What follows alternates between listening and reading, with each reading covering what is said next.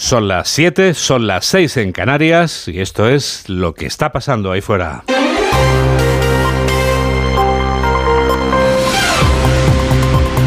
Onda Cero. Noticias fin de semana. Juan Diego Guerrero.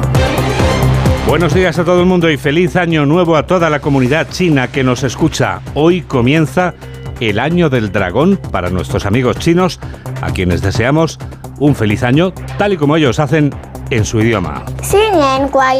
Feliz Año Nuevo Chino, que llega horas después de un viernes que nos ha traído el agua que tanto necesitábamos. Y por lo que se refiere a la temperatura, Mamen Rodríguez Astre, vamos a seguir notando que la primavera que vino a visitarnos ha puesto los pies en polvorosa. Hoy hago yo de Becker, Juan Diego.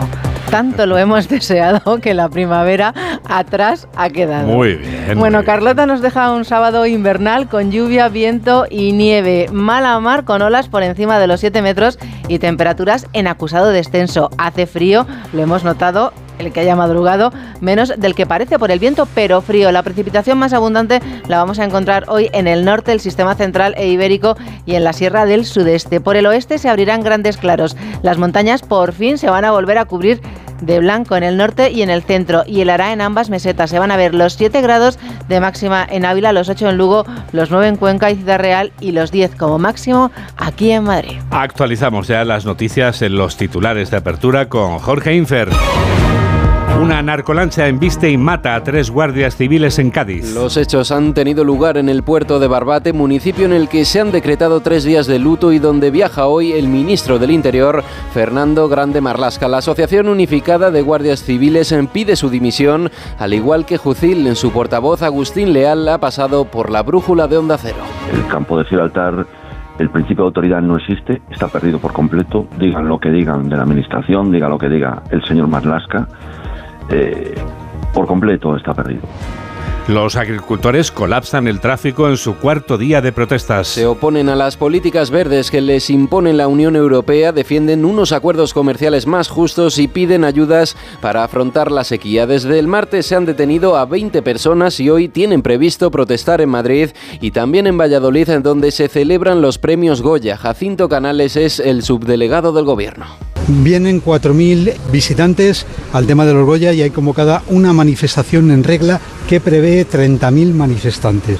Por lo tanto, los eh, cuerpos y fuerzas de seguridad del Estado tienen que mantener la seguridad no solo del evento, también de los ciudadanos de Valladolid. Galicia entra en el último fin de semana de campaña electoral. Este sábado los líderes de las principales formaciones políticas se vuelcan para apoyar a sus respectivos candidatos. Alberto Núñez Feijó interviene en Sarria y en Viveiro, mientras que el secretario general de los socialistas lo hará en Vigo. Santiago Abascal estará en Santiago y en La Coruña hará acto de presencia la secretaria general de Podemos. Sanidad y comunidades acuerdan una batería de compromisos para rescatar la atención primaria. El primero de ellos pasa por revisar las condiciones de acreditación de las plazas de medicina de familia y comunitaria. El acuerdo también contempla permitir trabajar durante este verano a los MIR que acaban este año y mejorar las competencias de los profesionales para retenerlos. Mónica García, ministra de Sanidad.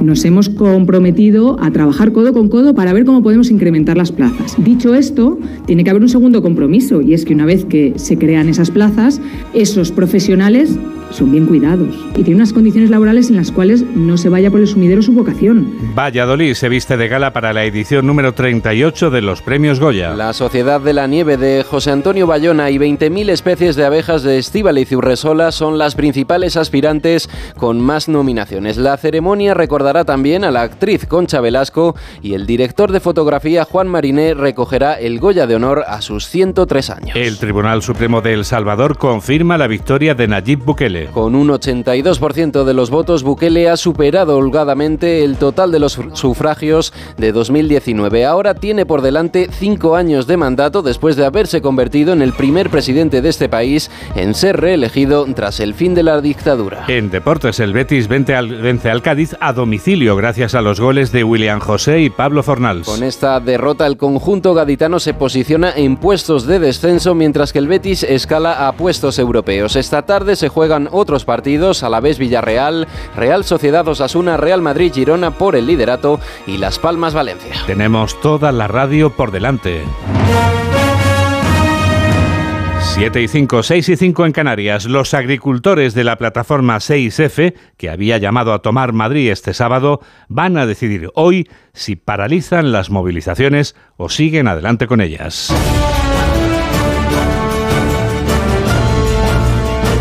Los agricultores de esta plataforma se habían propuesto colapsar la capital de España y llegar hasta la sede del PSOE en la calle Ferraz, pero la delegación del Gobierno en Madrid ha preparado un dispositivo policial para evitar la entrada de los tractores en la ciudad. Este viernes, en el cuarto día de movilizaciones, se mantenían las protestas de agricultores en varias comunidades autónomas, aunque bajaba el nivel de intensidad. Carmen Sabido.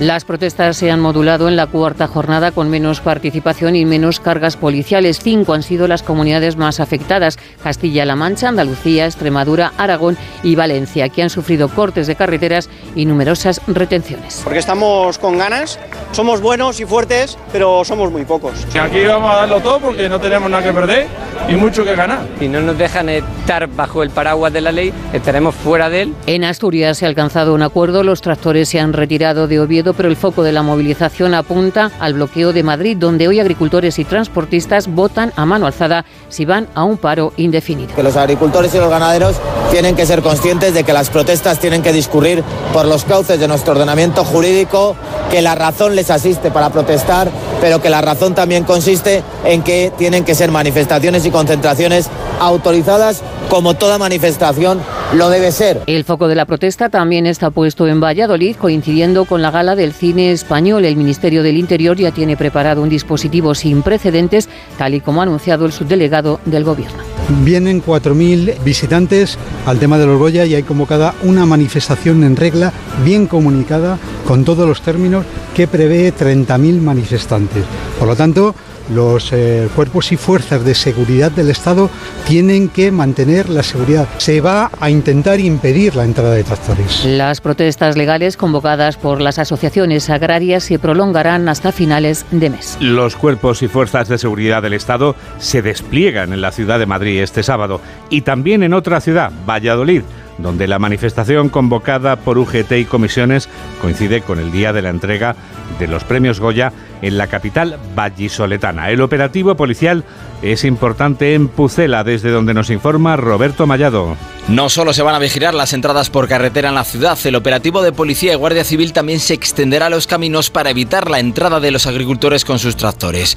Ya ha avisado el subdelegado del gobierno, Jacinto Canales. Eh, se va a intentar impedir la entrada de tractores efectivamente. La Policía Nacional y la Guardia Civil está haciendo su trabajo y está denunciando a aquellos que no cumplen las normas. No solo hay vigilancia especial a los agricultores que no esconden su intención de movilizarse, también hay manifestación convocada por los sindicatos UGT y Comisiones Obreras por la mañana. Ellos esperan 30.000 personas y a eso hay que sumar los 4.000 asistentes a la gala en la Feria de Valladolid, que estará especialmente blindada en un dispositivo, dicen, sin precedentes en la ciudad. Gobierno y Partido Popular reproducen su enfrentamiento político también a la hora de referirse a las protestas de los agricultores. Escuchamos primero a la número 2 del Gobierno, María Jesús Montero, y a continuación a la número 2 del Partido Popular, Cuca Gamarra. Lo dijo el presidente ayer, está con el campo. Y esto significa que no estamos preocupados ahora en donde existe una ola en toda Europa de preocupación en el sector agrario, ganadero, pesquero eh, y que también no llega hasta nuestro país. Es una ola que está eh, en todos los países vecinos, los países de nuestro entorno y también en España. Nosotros somos empáticos y comprensivos con las preocupaciones del sector del campo. Creo que este Gobierno, desde la llegada de Pedro Sánchez, ha tenido en la agenda de forma muy prioritaria el problema y las preocupaciones del sector primario. Es necesario, por lo tanto, flexibilizarlo y eso también se recoge en nuestro plan de choque. Hay que acabar con tanta burocracia, una burocracia que al final asfixia y ahoga al campo español y que viene de la mano del propio gobierno. Un gobierno, el de Pedro Sánchez, que está constantemente subiendo impuestos, incrementando costes y además señalando e insultando a nuestros agricultores y ganaderos. El vaso de la paciencia de los hombres y mujeres del campo se ha colmado, porque ¿saben ustedes cuál es la diferencia entre lo que reciben los agricultores cuando les compran sus productos y lo que pagamos los consumidores al comprar esos productos cuando vamos al supermercado? Para responder a esa pregunta solo es necesario escuchar los ejemplos espeluznantes que nos ofrece en su crónica Patricia Gijón. Limones, ajos, brócoli o plátanos multiplicaron su precio por 9 del campo a la mesa al cierre de enero. Las diferencias son estratosféricas según el índice de precios en origen y destino que elabora la organización agraria COAG. Hay alimentos como los limones, por ejemplo, que se disparan hasta un 800%. Los consumidores los pagan a casi 2 euros, mientras que los agricultores cobran 20 céntimos. Su portavoz, Andoni García, explica en Onda Cero que no les sale rentable. Esto es un abuso, y más cuando el agricultor no cobra el coste de producción y al final le sale más barato dejar de producir, dejar de recoger esos limones que venderlos. Los agricultores echan la culpa del baile de cifras a los elevados costes de producción y distribución que se generan a lo largo de todo el proceso y a los abusos de las importaciones a terceros. Solo nos queda añadir un dato muy interesante en este bloque de noticias económicas que afectan al bolsillo. Porque la jubilación afecta al bolsillo, sin duda, y resulta que la edad a la que pasamos a ser pensionistas está cambiando. ¿Nos jubilaremos más pronto o más tarde? Ignacio Rodríguez Burgos tiene la respuesta. En España los trabajadores se jubilan cada vez más tarde. La edad media de jubilación superó los 65 años en 2023 por primera vez en la historia. La cuantía media de las nuevas altas, de las entradas en el sistema de protección social, se sitúa en los 1.453 euros por paga y comienza a apreciarse en las primeras incorporaciones de las mayores cohortes demográficas de nuestra historia, los baby boomers, como apunta Juan Carlos Higueras, profesor de EAE Business School. En cualquier caso, el número de jubilados de 2023 probablemente no sea tan significativo, pero ya empezamos a ver los jubilados de la época del baby boom, con lo cual el sistema lejos de ser sostenible y está reforzado, continuamos en déficit. En el retraso de la edad de jubilación real influyen las mayores penalizaciones al retiro adelantado, el retardo en la edad oficial de jubilación, que será de 67 años dentro de tres ejercicios, y sobre todo en el aumento en un 50% de la jubilación demorada, la que ejercen aquellos trabajadores que eligen seguir en su puesto laboral más allá de la edad legal de retiro, que ven incrementada su pensión en un 2% por cada año que retrasen la jubilación. 7 y 12, 6 y 12 en Canarias. Noticias fin de semana. Juan Diego Guerrero.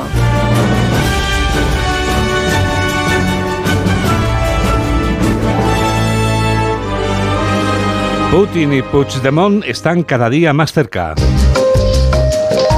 Cada día aparecen más próximos sus nombres, se acrecienta su cercanía e incluso llegan a mezclarse en esa ceremonia de la confusión en la que tantas veces se ve inmersa el movimiento independentista catalán. La Eurocámara ha abierto una nueva línea de confrontación entre el gobierno, que está obligado a rendir pleitesía al expresidente a la fuga, y la oposición, que mete el dedo en esa llaga dolorosa, informa Ignacio Jarillo. La resolución aprobada el jueves en Bruselas dejaba ayer un panorama difícil para mantener el pacto entre Junts per Cataluña y el gobierno. Que Bruselas exija a España investigar la conexión rusa del independentismo, como de hecho hace el juez Aguirre en Barcelona, ha hecho que el PP de Alberto Núñez Fijó se cargue de razón, porque a su juicio, decía en Es Radio, es evidente que hay materia para investigar. Y en Europa el Parlamento no distingue de países. Y en Europa han sido muy claros. Oiga, hay que investigar cualquier tipo de conexión si lo hubiere, con el régimen de Putin. Y leída la resolución europea, al gobierno no le queda otra que darse tiempo, confiar en los profesionales, decía el ministro de Justicia Bolaños, que ayer recordaba que el PSOE vota a favor de investigar siempre cualquier injerencia rusa en Europa. El Parlamento Europeo ha aprobado con el voto del Partido Socialista y del Grupo Socialista en la Cámara un informe. El PSOE en efecto votaba a favor de luchar contra cualquier maniobra de Rusia para desestabilizar España, pero ayer obviaba que se negó a votar sí hasta que se retiró el nombre de Puigdemont como ejemplo de dicha amenaza. 7 y 14, 6 y 14 en Canarias. Onda Cero. Noticias fin de semana.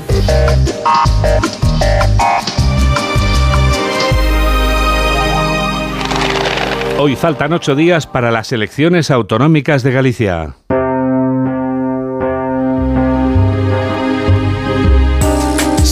Campaña electoral en Onda Cero. Los líderes de los partidos nacionales se vuelcan nuevamente en este segundo fin de semana de campaña en actos de sus formaciones. Vamos a repasar el estado de la campaña con lo escuchado en los actos de este viernes cuando se consumía ya media campaña. Redacción de Onda Cero en Galicia, Ángeles San Luis. Llegamos al Ecuador de la campaña electoral. El candidato del Partido Popular, Alfonso Rueda, se muestra... Eu teño un, un optimismo responsable. Sin confiarse el mismo mensaje que ayer lanzaba desde Lalín el presidente popular Alberto Núñez Feijó. Lalín es una de las capitales agroganaderas gallegas. No ha aludido Feijó a hablar del malestar en el sector primario y el desinterés, dice, del gobierno de Pedro Sánchez todos estos años. ¿Qué le importa el sector primario al gobierno? Lo estamos viendo estos días.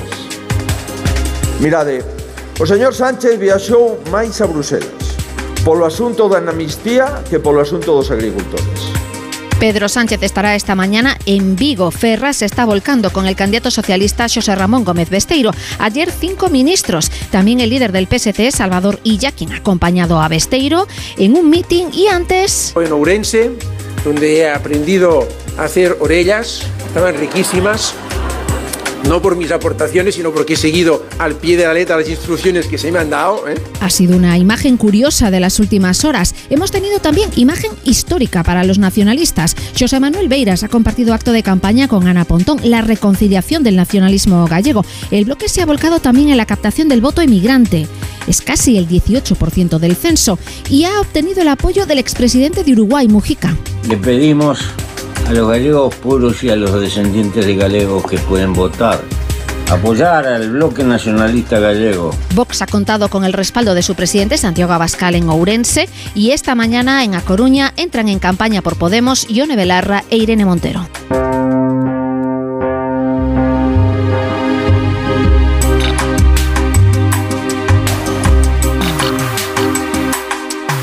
Siete y 16, 6 y 16 en Canarias.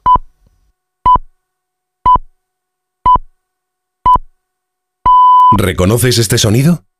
Nos evoca emociones, recuerdos, voces, momentos que te han acompañado durante toda tu vida. Un sonido que forma parte de ti. El sonido de la radio. Y 100 años después, la radio es más radio que nunca. Está más viva que nunca. Se adapta y transforma con la mirada siempre puesta en el futuro. Y, por supuesto, disponible donde, cómo y cuando quieras. Por eso desde Onda Cero, Europa FM y Melodía FM queremos desear a todas las cadenas, a todos los oyentes y a todos los anunciantes un feliz día de la radio. Llevamos 100 años emocionando y solo es el principio. A3 Media, donde estamos todos. La narcolancha que embestía este viernes contra una patrullera de la Guardia Civil en Barbate causaba tres muertes. Tres guardias civiles que iban a bordo de la embarcación perdían la vida en esta tragedia. Desde nuestra emisora en Algeciras informa Alberto Espinosa. Una tragedia que ha ocurrido en el puerto de Barbate, en la costa gaditana, cuando la embarcación de la Guardia Civil fue arrollada por una de las ocho narcolanchas que estaban en la zona. Tres agentes han perdido la vida y otro ha sufrido la amputación de un brazo. Además, hay dos efectivos más que están heridos de diversa consideración. Justo en el mismo día en el que el ministro del Interior, Fernando Grande Marlasca, visitaba Algeciras para anunciar la prórroga dos años más del plan especial Campo de Gibraltar. La UGC denunciaba que el ministro no había acudido a Barbate. Hoy esa localidad y también la de Algeciras, en la que prestaba servicio uno de los fallecidos, van a guardar un minuto de silencio a partir de las 12 de la mañana en concentraciones convocadas a las puertas de los ayuntamientos. 7 y 19, 6 y 19 en Canarias. La falta de médicos de atención primaria es un problema generalizado en todas las comunidades autónomas españolas.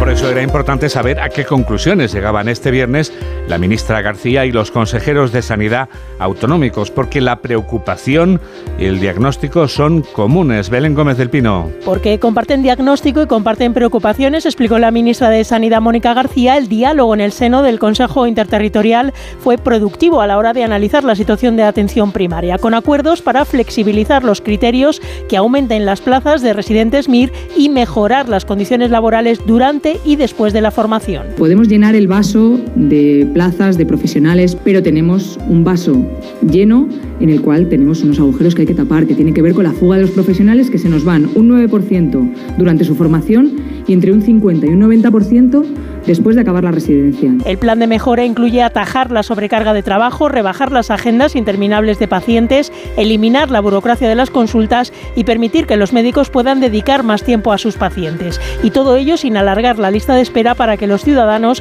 puedan obtener citas en menos de 48 horas. Esta es la noche más larga en Cádiz.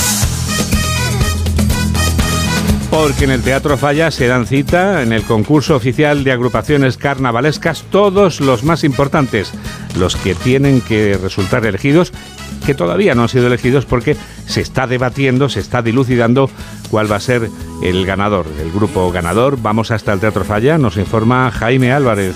Sí, a esta hora estamos esperando el fallo del concurso oficial de agrupaciones del Carnaval de Cádiz, una sesión que comenzó a las 8 de la tarde del día de ayer. Ahora, como decimos, el jurado están deliberando y a puntito de salir a las tablas del Gran Teatro Falla. No han faltado en esta noche los momentos emocionantes como el paso doble de la comparsa de Martínez Ares dedicado a Juan Carlos Aragón, conocido comparsista, fallecido en 2019, que ha levantado al teatro. Ahora comienza el carnaval en la calle a las 8 y media de la tarde, si la lluvia lo permite. El pregón y mañana la cabalgata magna del carnaval prometen un fin de semana perfecto para disfrutar de Cádiz.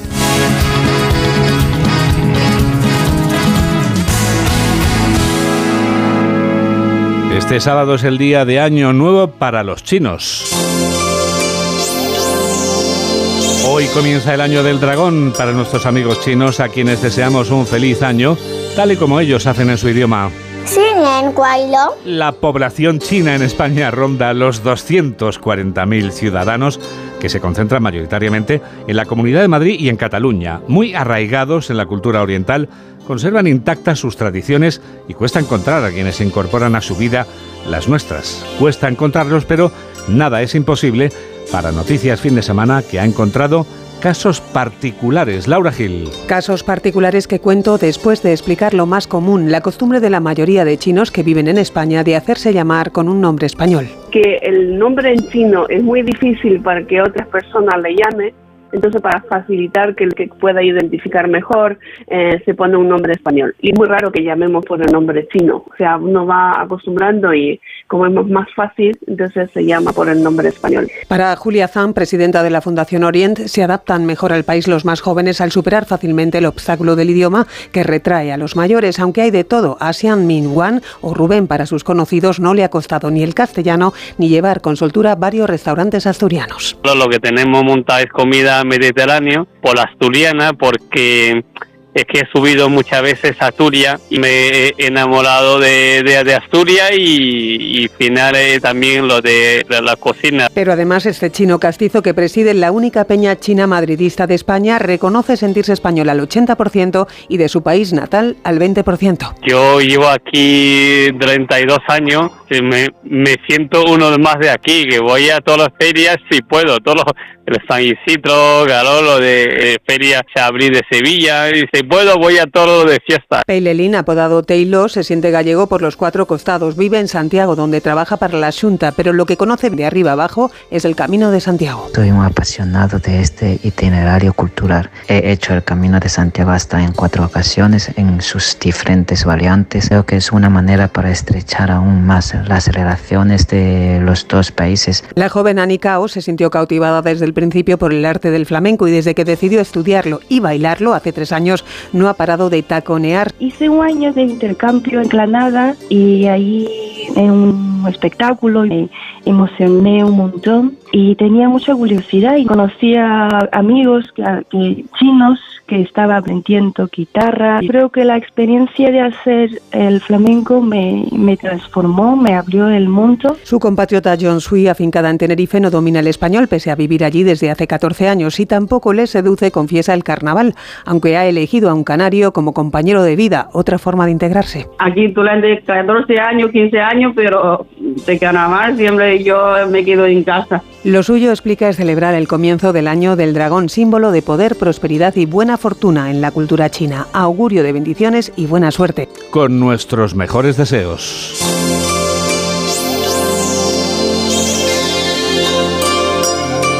Enseguida llega algo nuevo de este continente viejo. Hola, soy Pepa Gea y yo también escucho Noticias Fin de Semana con Juan Diego Guerrero.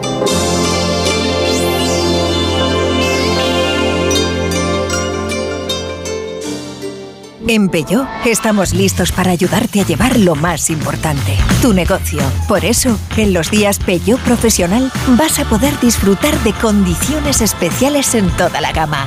Aprovecha del 1 al 14 de febrero para dar energía a tu negocio. Inscríbete ya en peugeot.es. Hola Andrés, ¿qué tal el fin de semana? Pues han intentado robar en casa de mi hermana mientras estábamos celebrando el cumpleaños de mi madre. Así que imagínate. Dile a tu hermana que se ponga una alarma. Yo tengo la de Securitas Direct y estoy muy contento. Por lo que cuesta, merece la pena la tranquilidad que da.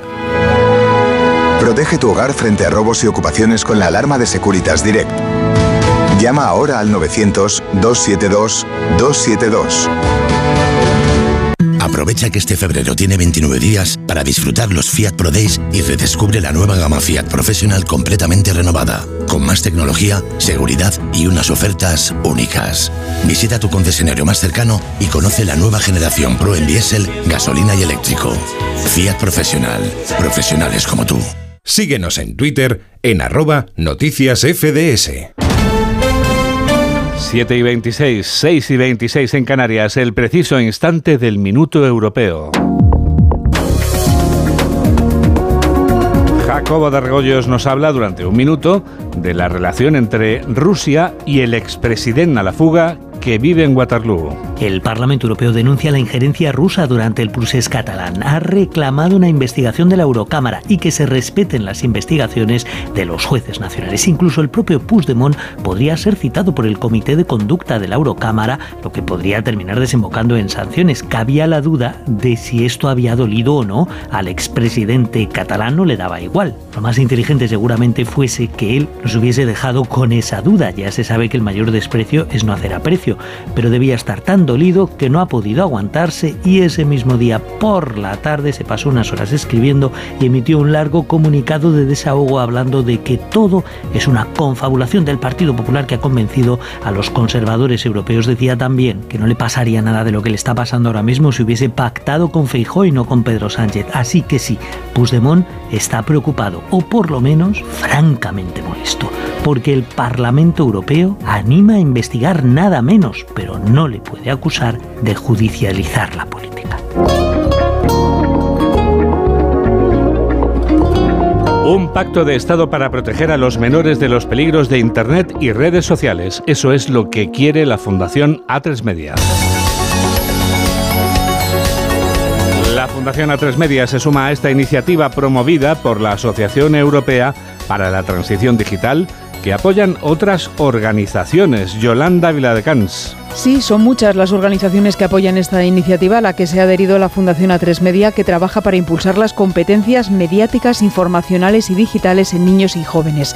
El objetivo que se persigue es una propuesta de pacto de Estado acerca de la protección de menores en Internet y redes sociales, propuesta que se va a presentar el próximo martes en el Congreso mediante la celebración de unas jornadas para analizar los riesgos de un mal uso de los dispositivos móviles que pueden ocasionar no solo problemas de salud mental como ansiedad o depresión, sino ser puerta a contenidos pornográficos. Esta iniciativa, a la que se suman organizaciones como Fundación ANAR, Save the Children, Dale la Vuelta, ICE Media y UNICEF, está promovida por la Asociación Europea para la Transición Digital. Ana Caballero, vicepresidenta de la Asociación Europea para la Transición Digital. Muy buenos días. Hola, muy buenos días. Las ventajas que tienen Internet y redes sociales son indiscutibles, eh, señora Caballero, pero entre los riesgos que ustedes detectan, ¿es el acceso de los menores a la pornografía el más preocupante ahora mismo? Bueno, el acceso de los jóvenes a la pornografía es uno y efectivamente es muy importante, pero detectamos muchísimos más riesgos. Eh, existen los riesgos de la adicción eh, a la tecnología por un uso no responsable y por la utilización, bueno, pues de técnicas de diseño persuasivo y de patrones oscuros por parte de las grandes empresas tecnológicas. Y para todos esos problemas, para esos eh, problemas y esas preocupaciones, ¿qué medidas plantean ustedes en el pacto de Estado que proponen? Pues a ver, nosotros planteamos 15 medidas y siempre que hablo de este tema me gusta decir que no existe una medida que sea estrella porque eh, abordar este problema, que es un problema complejo, requiere, bueno, pues de un enfoque y una, dimensión 360. En este sentido, bueno, pues nosotros dentro de, nuestras medidas de consenso para un pacto de Estado que proteja a los menores en el entorno digital, lo que estamos solicitando es que se trabaje en tres ámbitos principalmente. Uno, el de la salud, otro, el de la educación y uno eh, que nosotros consideramos principal, es el de la responsabilidad de todos los agentes implicados. Con esto lo que quiero decir es que no solamente se pueden echar eh, las culpas o, la responsabilidad a padres y educadores, sino que también es necesario eh, involucrar pues, a, empresas tecnológicas, que generalmente son extra, extracomunitarias, y eh, por supuesto también a los poderes públicos, en el sentido de que está fenomenal hacer, hacer leyes, pero también es necesario que se desarrollen las políticas públicas que realmente hagan efectivas eh, esas leyes, ¿no? Ya que habla de poderes públicos, la propuesta del gobierno para regular el acceso a la pornografía de manera que impida que lo consuman los menores va por el camino que ustedes plantean. Sí, de hecho, una de las cuestiones a las que se da más importancia es al tema de la verificación de edad, que creemos que es un tema clave eh, y quizás sí una de las medidas más importantes para poder, bueno, pues controlar ese acceso eh, a, la la pornografía por los menores de edad. Esto es muy importante porque sé que se ha criticado y he leído en, prensa, ¿no? que eh, estos sistemas de verificación podían identificar y yo todas las informaciones que tengo es todo lo contrario, ¿no? Que lo que se ha presentado es un sistema de verificación de edad por atributos que garantiza absolutamente eh, el anonimato del menor o de la persona que, quiera acceder a contenidos de, de ese tipo. Esta medida, el problema que teníamos es que aunque ya estaba regulada en la Ley General Audiovisual, Em, la excusa que tenían eh, estos proveedores de contenidos era que técnicamente no se había llegado a esta medida y que la única posibilidad de conocer la edad del menor era mediante un perfilado o conocer, por ejemplo, sus hábitos eh, de navegación, ¿no? Lo que efectivamente producía una vulneración del derecho a la protección de datos y la intimidad del menor. Ahora, como ya hay un, sistema de verificación de edad que mm, técnicamente es viable y que garantiza todos los derechos, pues ya no hay excusa para no sacarlo adelante. Es indudable, eh, señora Caballero, que la sociedad toma conciencia de los problemas de los menores y las adhesiones a esta propuesta de pacto de Estado que hacen ustedes supera ya el centenar, incluida la Fundación A3 Media. Naturalmente, ¿considera usted que esto facilitará eh, que su propuesta de pacto de Estado salga adelante con mayor rapidez? Esperemos que sí. En la actualidad hay 160 entidades eh, adheridas, pero que no es del todo cierto, porque, por ejemplo, tenemos eh, entidades adheridas como la Asociación de Fundaciones, que recoge a su vez y representa a 900 eh, fundaciones. Nosotros esperamos que sí, que el hecho de que la sociedad civil esté clamando una solución a una problemática en el que día a día muchos padres, muchos docentes y sobre todo muchos menores se ven abocados, pues esperamos que, efectivamente esto se dé prisa, ¿no? Y que, porque es urgente. Sobre todo es importante eh, que los poderes públicos y, los, eh, también el gobierno y el poder legislativo sea consciente de que esto es urgente y que es necesario em, que es necesario bueno pues abordarlo abordarlo ya y de abordarlo como he dicho antes de muy diferentes maneras en este sentido la Fundación A3 Media eh, lidera una parte muy, muy importante que es eh, la formación a docentes eh, para que sean capaces de transmitir ese uso responsable de la tecnología y ese pensamiento crítico a los alumnos. Ana Caballero, vicepresidenta de la Asociación Europea para la Transición Digital. Gracias por atender la llamada de Onda Cero y muy buenos días. Gracias a ustedes. Muy buenos días.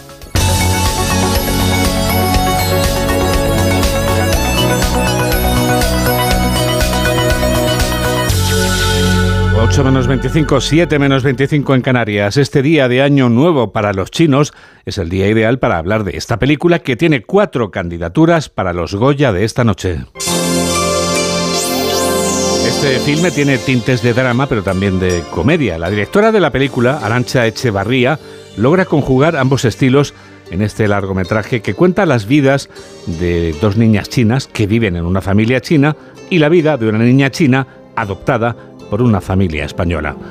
Es una película de la que nos habla Mamen Rodríguez Astre y que se llama Chinas. Conoce a su vecino chino, le trata con un enfoque paternalista y occidental si sus respuestas son positivas, y seguro que lo son, y quiere entender lo difícil que es crecer en una familia en la que concluyen dos culturas, tiene que ver chinas. En España hay como una tradición en Navidades que los niños le escriben una carta. Eso tontería. Yo ya le calo año nuevo chino. Pero es que ella cree en los reyes. No le calo más. Amaya, que es que mi madre no ha echado la carta todavía. No, cariño, verás cómo este año se la echa. Todo empezó en este momento que vivió la directora. Decidió hacer de rey mago. Pasó de sentirse una estupenda persona a ser una entrometida. Nunca supo si la niña recibió la muñeca. Muy rico, ¿eh? a mi hija le gusta mucho comer. ¿Y esa cara? Toma, entonces esto. Esto no me lo pienso comer ni de broma. Esta es como la especialidad de la casa. ¡Qué asco! ¿Dónde están las otras delicias y los rollitos de primavera? Tras contar con la venia de la comunidad china, había que encontrar a los actores. La mayoría no son profesionales y tienen una historia real muy parecida. Gilipollas. Eh, banana, no vendas con mi moro, eh. ¿Por qué a tu hermana Claudia la han llamado banana? Porque es amarilla por fuera y blanca por dentro. Tenéis harta con la puta tienda. Todo el mundo tiene una vida normal menos yo. Yo soy la única puta pringada. Por tener unos padres chinos. Shinji Ye se marchó de casa harta de trabajar en el bazar de sus padres, de cuidar de sus hermanos y de hacer de traductora. No se siente ni china ni española, solo discutía con sus progenitores. Les llaman bananas, como hemos escuchado. Son, dicen, amarillos por fuera y blancos por dentro. ¿Por qué quieres aprender chino? Me han obligado mis padres. Qué guapa es tu madre. En cambio la mía no se maquilla, no se peina, no se cuida la piel. Por lo menos es tu madre de verdad. La adopción también es complicada. A los problemas de adaptación de la niña hay que sumar que para el padre es española y para la madre es china. Sí, hombre. Joder, y esa es mi puta culpa. ¿Pero por qué? Me ponen su vaya En realidad tampoco habla español. La madre, su hijo, que dejó en China y que vino con seis años, se lo echa en cara. El padre solo podía rodar los miércoles de 3 a 6 de la tarde. El resto trabaja en dos sitios distintos. Lo que daría yo por tener un chino molaría un montón, pero no lo llames chino, llámalo tienda o bazar. Hola, me llamo Lucía y mi nombre en chino es pero prefiero mi nombre español. Ojo con las costumbres, no se puede escribir el nombre de alguien con tinta roja porque significa que le deseas la muerte y no puedes clavar los palillos en el arroz. Recuerda el incienso que se pone en homenaje a los muertos. Es una falta de respeto.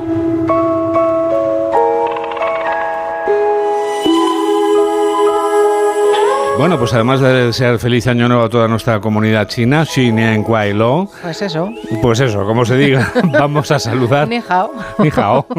Sí, sí. Saludamos a nuestro amigo Salvador, que es colaborador de Noticias de la Mañana de Antena 3 con Manu Sánchez, que nos escucha todos los días, permanentemente. Hace un gran trabajo con nuestro querido amigo Manu Sánchez. Hola, soy Manu Sánchez y yo también escucho noticias fin de semana con Juan Diego Guerrero. La felicidad no es un destino al que llegar. La felicidad está en el camino. Y si ese camino lo haces con tu nuevo Fiat, mucho mejor. Encuentra la felicidad con la Fiat Happiness Fórmula. Solo este mes tienes ofertas exclusivas con entrega inmediata en la gama de Fiat. Acércate a tu concesionario más cercano y encuentra la felicidad en cada curva. Hola Andrés, ¿qué tal el fin de semana? Pues han intentado robar en casa de mi hermana mientras estábamos celebrando el cumpleaños de mi madre. Así que imagínate. Dile a tu hermana que se ponga una alarma. Yo tengo la de Securitas Direct y estoy muy contento. Por lo que cuesta, merece la pena la tranquilidad que da. Protege tu hogar frente a robos y ocupaciones con la alarma de Securitas Direct. Llama ahora al 900-272-272. Ay, es que el final de esta peli es tan bonito cuando ella está en el coche y le ve y está a punto de abrir la puerta, pero no lo hace.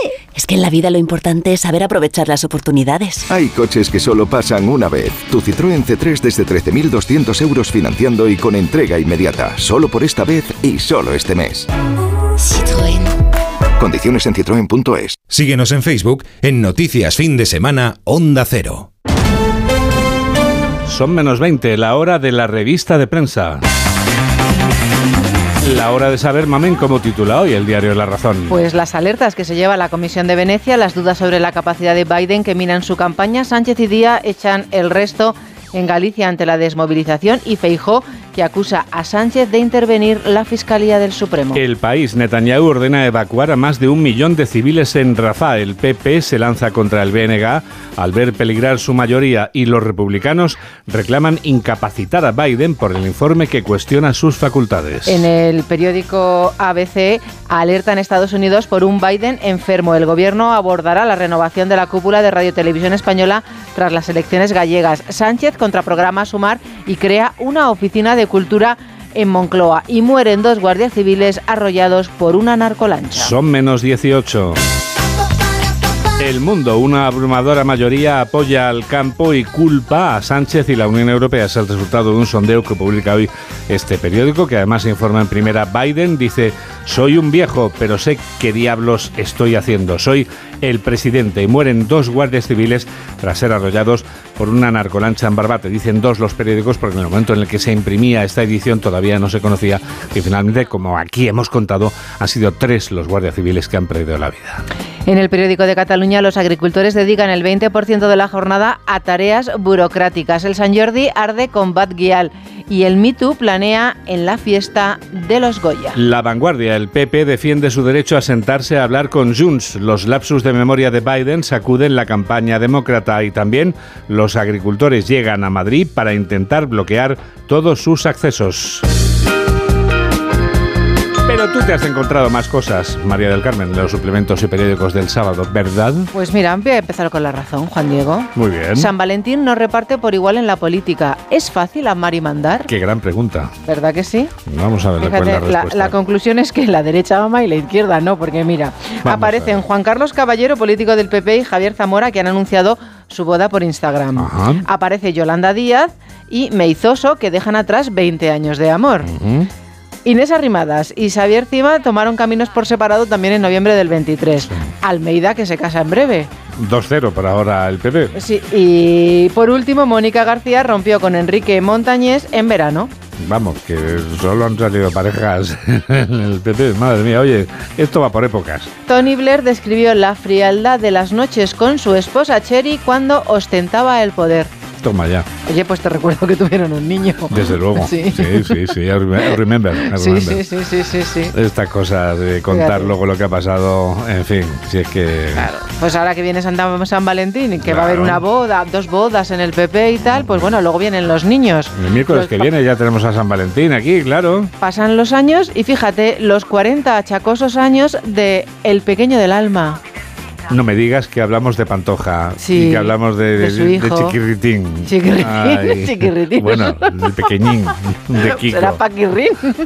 Chiquipaquirrín, sí. Chiquirritín. Eso es un villancico. Es verdad, sí, el del alma, sí, sí. Que no tiene nada que ver con esas declaraciones valientes que hizo en su día Kiko No. Rivera cuando hablaba del traje, ¿te No, acuerdas, no? fíjate, Me mira. cepillo todo lo que puedo. Se refería Dice- sin duda al traje o a los zapatos, supongo. Tanta ganancia y casi toda embargada. Su vida de desfase antes de conocer a su mujer, bueno, ha hecho que el artista haya dilapidado una fortuna con las drogas y la vida que ha llevado. Como efecto colateral, las juergas y el desfase también le generaron una deuda de 700.000 euros con Hacienda. Madre mía. Pedazo fiestas. Si no, desde luego, porque aquí hay mucho peligro, me parece. Alerta de peligro. Aquí hay alerta de peligro, ¿eh? Ay, madre mía. Qué barbaridad. Dice que casi todo lo que ha ganado se lo ha llevado a Hacienda. Claro, con tanta deuda, pues Hombre, espectacular. no me extraña, no me extraña. No me extraña nada.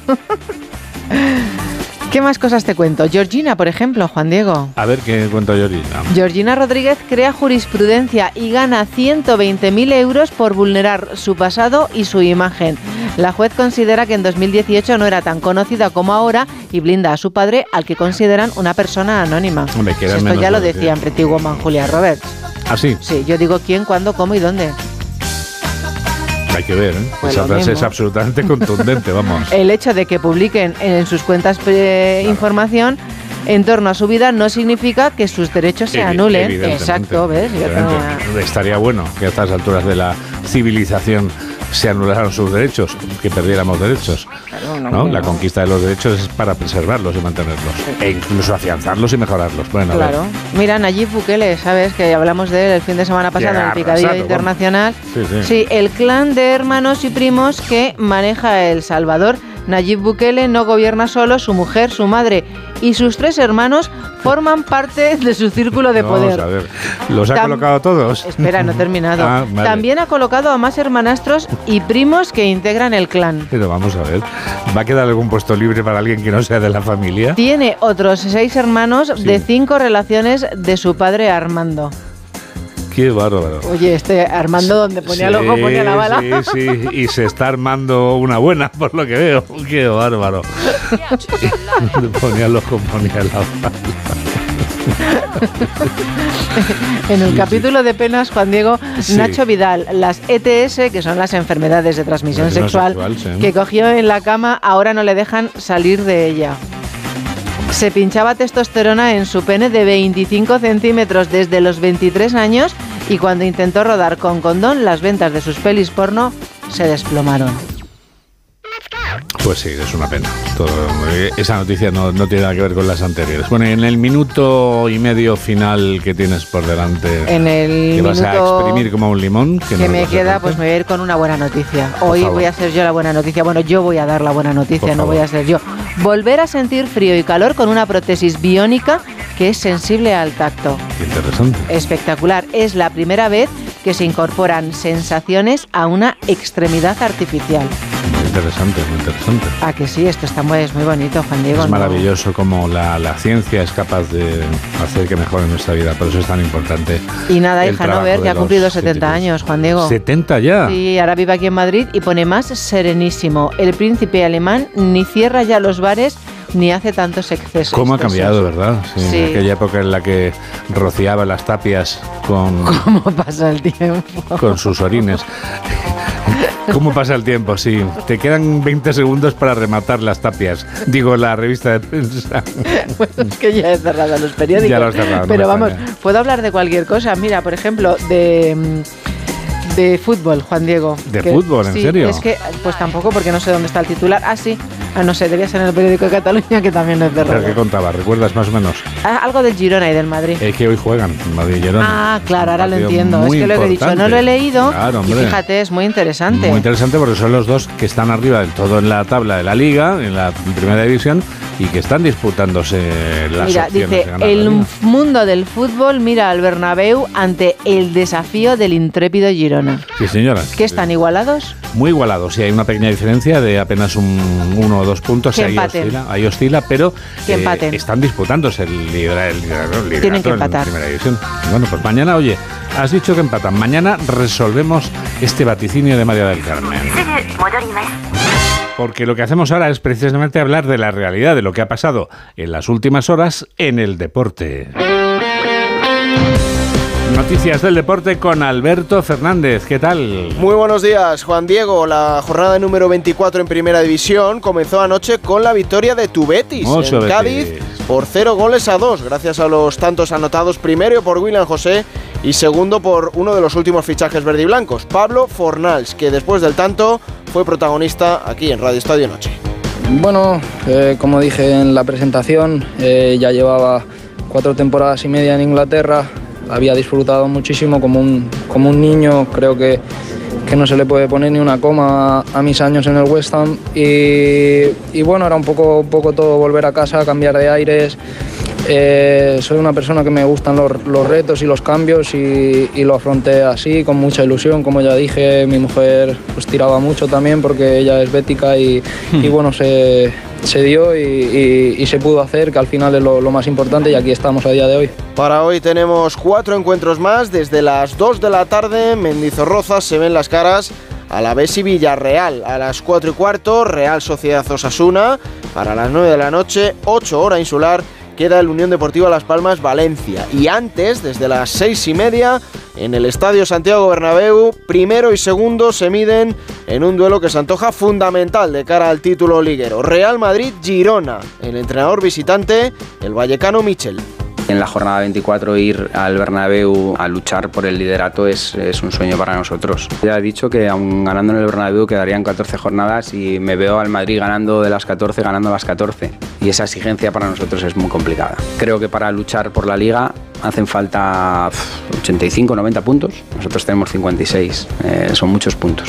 Dobby, que es la novedad en la convocatoria del conjunto catalán. Vinicius y Rudiger lo son en la lista madridista. Habla el técnico del Club Blanco, el italiano Carlo Ancelotti. Eh, obviamente que gana mañana toma ventaja, pero la liga es muy, la liga sigue siendo muy larga. Yo creo que estamos muy bien, nosotros, el Girona, muy bien posicionado. Creo que el partido de mañana no va a decidir nada de lo que va a ser la liga en los próximos meses, va a decir que uno de los dos equipos puede tomar ventaja eh, eh, en frente a los otros. Esto es la cosa más importante. No creo que la liga se decide mañana, pase lo que pase. La liga se va a decidir más adelante. Tenemos una puntuación, nosotros el Girona, muy alta en este momento de la temporada. Y yo creo que los dos, antes llegamos a los 80 puntos, antes nos acercamos a ganar. En segunda división, la jornada número 28 comenzó ayer con el empate a cero en el Ciudad de Valencia entre Levante y un líder, Club Deportivo Leganés, que se mantiene en lo alto de la tabla a pesar de lo que ocurra en el resto de la jornada. Para hoy a las 4 y cuarto hay doble turno con el Amorebieta Elche y el Eldense Huesca. Para las 6 y media, el gran atractivo de esta jornada en la Liga de Plata, el Derby Asturiano en el Molinón, Sporting de Gijón Real Oviedo. Para las 9 de la noche, en el Sardinero se miden Racing de Santander y Real Club Deportivo Español. Además, la selección española conoce ya su calendario de la UEFA Nations League. El combinado de Luis de la Fuente se medirá a Serbia y Suiza en el mes de septiembre, a Dinamarca y de nuevo a Serbia en octubre y finalizará en el mes de noviembre de este año otra vez contra Dinamarca y Suiza. Y ayer se conoció de manera oficial que la NFL vendrá a España en 2025 y es que el Estadio Santiago Bernabéu acogerá un encuentro de liga regular de la competición estadounidense. Será la primera vez que venga a nuestro territorio. El alcalde de Madrid es José Luis Martínez Almeida. Va a abrir los Chicago Bears una escuela aquí en Madrid en el mes de septiembre, pero también vamos a tener un equipo de Madrid en la Liga Europea y por tanto vamos a poder disfrutar de un deporte espectacular, porque el fútbol americano es un deporte espectacular que viene a completar la oferta deportiva inigualable que tenemos en la ciudad de Madrid. Ha habido sorteo de las semifinales de la Copa de la Reina que ha dejado emparejados a Athletic de Bilbao y Barcelona y Atlético de Madrid Real Sociedad. En baloncesto Euroliga, victoria del Barcelona 93-77 ante el Alba Berlín en el Palau. Y en el Mundial de Natación, España ha acabado cuarta en la final del libre por equipos de natación artística, obteniendo así plaza olímpica. Además, la selección masculina de waterpolo ha ganado 15-9 a Australia. 8 menos 7, 7 menos 7 en Canarias. Actualizamos las noticias en los titulares de cierre con Jorge Infer y Mamen Rodríguez Astre. Una narcolancha embiste y mata a tres guardias civiles en Cádiz. Los hechos han tenido lugar en el puerto de Barbate, municipio en el que se han decretado tres días de luto y donde viaja hoy el ministro del Interior, Fernando Grande Marlasca. Los agricultores colapsan el tráfico en su cuarto día de protestas. Se oponen a las políticas verdes que les impone la Unión Europea, defienden unos acuerdos comerciales más justos y piden ayudas para afrontar la sequía. Galicia entra en el último fin de semana de campaña electoral. Este sábado los líderes de las principales formaciones se vuelcan para apoyar a sus respectivos candidatos. Alberto Núñez Feijo interviene en Sarria y en Viveiro, mientras que el secretario general de los socialistas lo hará en Vigo. Valladolid se viste de gala para la 38 edición de los premios Goya. La Sociedad de la Nieve de Juan Antonio Bayona y 20.000 especies de abejas de Estíbal Zurresola son las principales aspirantes con más nominaciones. El Tribunal Supremo de El Salvador confirma la victoria de Nayib Bukele. Con un 82% 60% de los votos, Bukele tiene ahora por delante cinco años de mandato después de haberse convertido en el primer presidente de ese país en ser reelegido tras el fin de la dictadura. En deportes, el Betis vence al Cádiz a domicilio gracias a los goles de William José y Pablo Fornals. Esta tarde se juegan otros partidos a la vez Villarreal, Real Sociedad Osasuna, Real Madrid Girona por el liderato y Las Palmas Valencia. En cuanto al tiempo, la borrasca Carlota pone en aviso naranja o amarillo a casi toda España. Habrá fuertes rachas de viento, tormentas, fenómenos costeros y nevadas significativas en zonas de montañas del norte y del centro peninsular. Esto es... Esto es España y este es Edu García. Hola Edu. Amigo Juan Diego, muy buenos días. Que la cultura en sus diferentes vertientes levante polvareda y provocación es bueno. De eso se trata, de aniquilar la indiferencia. Que se haga siempre desde la descalificación y el oprobio es lo que tenemos que regular, porque seguimos con el termostato a cuestas. Pero me da que ya no sabemos desligar fama y trascendencia de discusión y debate. A mí Zorra no me gusta, como las natillas con galleta, pero eso no me lleva a demonizar ni a la canción ni al postre. Cierto es que lo de Eurovisión lleva tiempo siendo una asunto de controversia. Si no hay polémica, no hay música, si no hay lío, no hay cobertura. Pensémoslo y traslademos el nivel de ruido a los Goya de esta noche. ¿Cuántos de los oyentes saben quiénes presentan la gala? Pues seguro que una consistente mayoría. ¿Y de estos, cuántos conocen las 3-4 películas favoritas a reinar sobre el escenario vallesoletano? Defiendo y defenderé que hay foco bueno y malo, pero en caso de duda nos da un poquito igual la naturaleza con tal de que se nos haga caso. Para mí, que soy militante del buenismo, lo mejor es que la cultura española tiene pulso y latido. Buen sábado a todos. Abrigarse, ¿eh?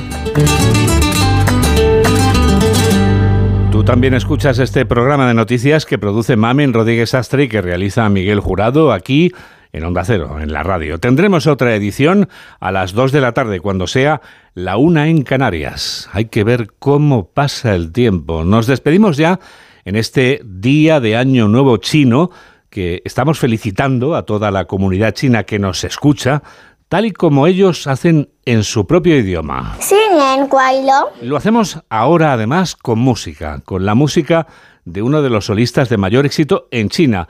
Li Ronggao es el nuevo ídolo del mandopop o pop mandarín, que para que nos entendamos es el pop chino que se ha occidentalizado. Esta Dark Plum Sauce, esta salsa de ciruela, es un tiempo medio que Lee Rongao publicaba en el año 2022 y que ahora se ha convertido en un éxito descomunal después de viralizarse en el TikTok chino. Además, la salsa de ciruela, de la que habla la canción, ha multiplicado sus ventas de manera estratosférica. Gracias por estar a ese lado de la radio, en la que enseguida comienza por fin los lunes con Jaime Cantizano.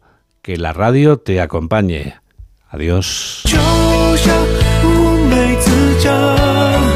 我尝了你嘴角唇膏，薄荷味道，是甜甜的情，来的这么确定，因为你每个害羞的反应，你浅浅的微笑就像乌梅子酱，迎风吹过你的头发，我好喜欢。